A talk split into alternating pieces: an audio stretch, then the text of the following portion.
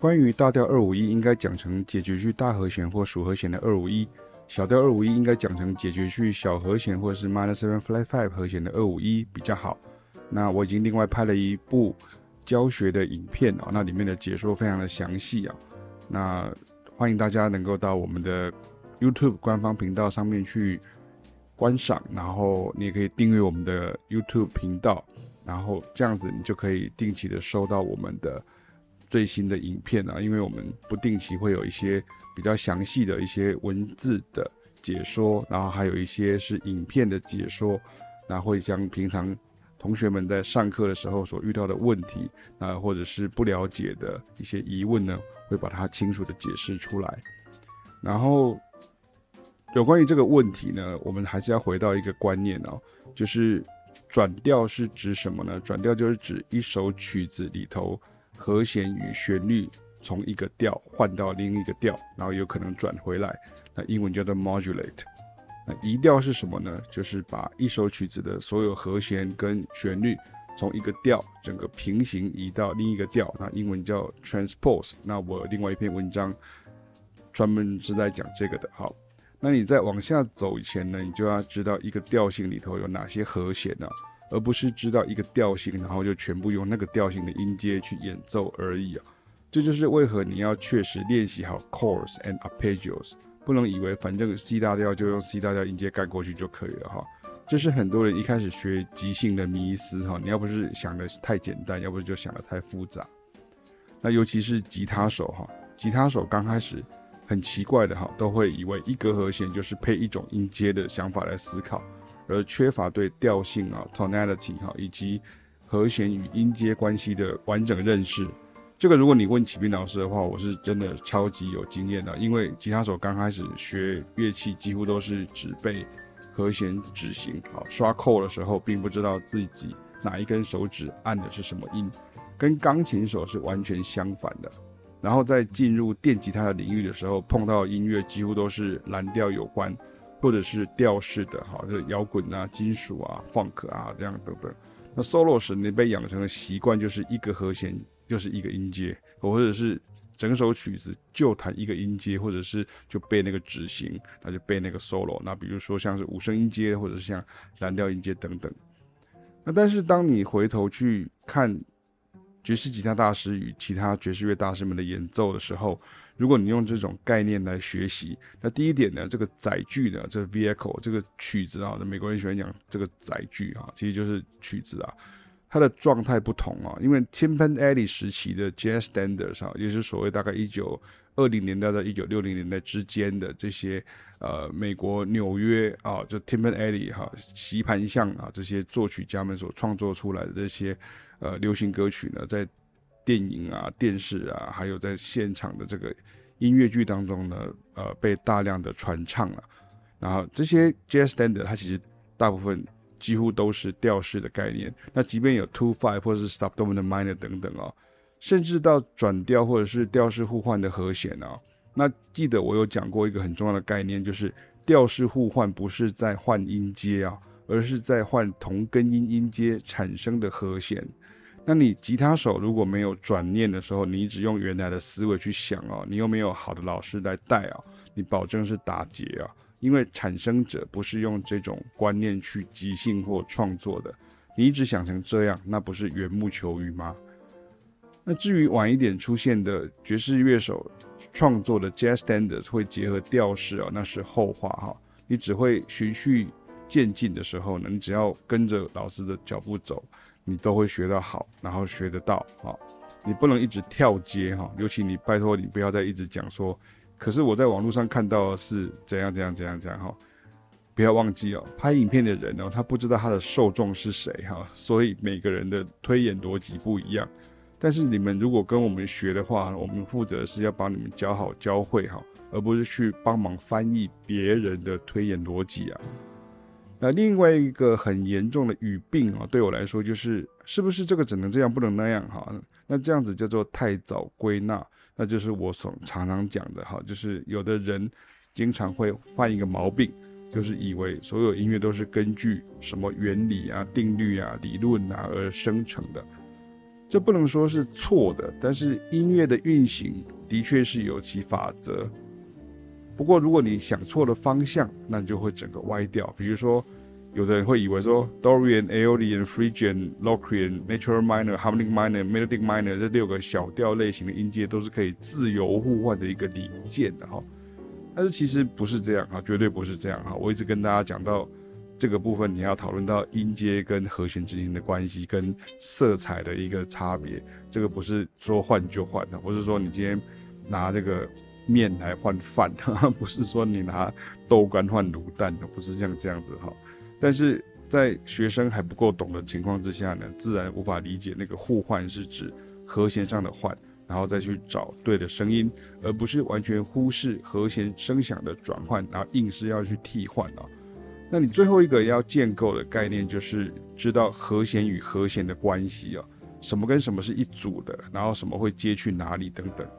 譬如很多人就无法分辨大调二五一跟小调二五一啊，这不是用看的，你要听得出来。那这个就是 YouTube 的影片的缺点啊，你要自己动手，你才能学会啊。那我想要强调的事情是，这是中文翻译的一个缺陷啊。大调二五一并不是只有用在单一大调，那小调二五一也不是只有用在单一小调，因为英文就是 major and minor 嘛，就跟好像你今天讲 major 就是指大和弦，有可能指大调，然后 minor 有可能指小和弦，有可能只是 minor 的就是小调，那就跟大调五声音阶跟小调五声音阶一样，其实你应该要讲叫大五声音阶跟小五声音阶，如果你今天讲大和弦就是大和弦，对不对？小和弦就小和弦，你不会说大和弦就是大调和弦，不不能这样讲，因为大和弦不是只有在大调，小和弦并不是只有在小调。那一个大调里头有七个和弦，两个大和弦，一个属和弦，三个小和弦，一个 minor seven flat five 和弦，这是非常非常非常非常非常多人完全尚未有具备的概念，包含古典音乐训练出身的一样啊。小调因为有比较多种，所以才会经常出现和弦混用或更换的情况啊。但是前提是一样，每个小调都有七个和弦，这比较复杂，也是很多爵士乐曲当中常见的作曲手法。所以从这个逻辑出发，你就知道也需要建构附属和弦的概念，以及附属和弦及它们的相关二的这个拍档的这个概念啊。所以。用移调跟转调的想法来比较的话，附属和弦及其相关二的拍档啊，或者我之前好像写搭档，我忘记了，就有点像是暂时转调的概念，用一组二五，然后暂时转调以强化解决去的那个和弦。所以大调二五一应该讲成解决去大和弦或者是属和弦的二五一。那小调二五一应该是讲成解决去小和弦或者是 minor seven flat five 的二五一比较好。那至少呢，我把观念给确立的。那很多音乐上的说法就是俗称或者是将错就错，跟马路现在其实是车子在走啊，但我们还是要加上马路这样好。所以就跟你讲这个大调二五一，小调二五一，它其实就是去大和弦跟属和弦的二五一，跟去小和弦跟 minor seven flat five。和弦的二五一哈，这个我已经讲过了，那也拍了影片，所以就不再赘述。那重点是那个概念你要建构，而且你要从练习跟曲子当中来建构。那很多本地的单旋律旋律的这个乐器呢，乐手呢，好，单旋律乐器的乐手呢，像萨克斯风啊、口琴啊、直笛啊、陶笛啊、管乐啊，被教导的观念呢，就是一个和弦表示一个调性啊，大和弦就是大调，小和弦就是小调。那因为不会碰到 minus seven flat five，所以就直接跳过，就看不懂就跳过去这样。那 diminished 和弦啊，看不懂跳过去 哈。这个在处理简单的流行歌曲或者是简单旋律的古典音乐时还可以，但是你要即兴或者是遇到和弦连接比较高明的曲子的时候，就捉襟见肘了哈。我的一位爵士乐口琴学生呢，他是呃也是一位老师啊，他就直接讲过有一个迷思的诞生啊，就是说像他们在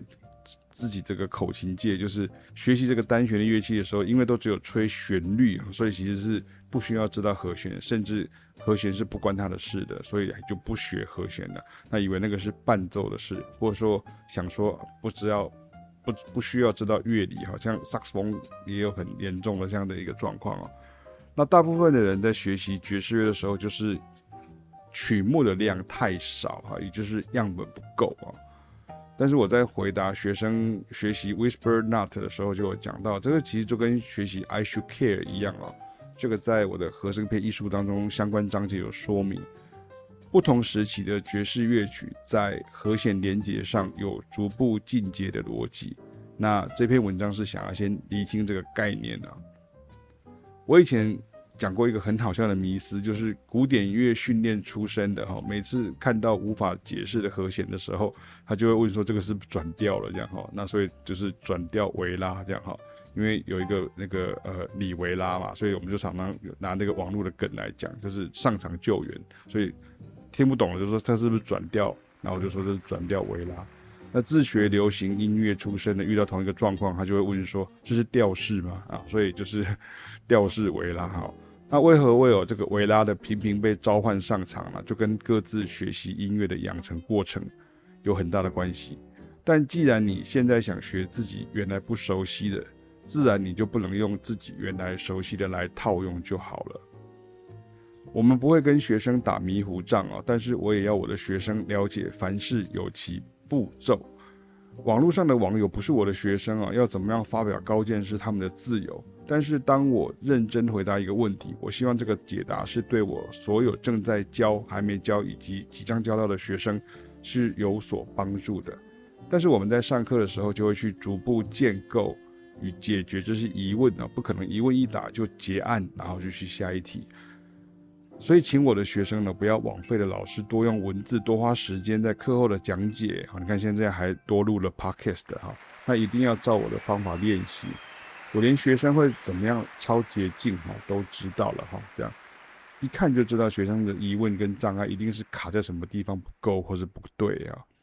这都是针对技术面的、认知面的哈，这是两个部分，技术面跟认知面的说明，跟音乐好不好听、感觉如何其实没有直接的关系哦。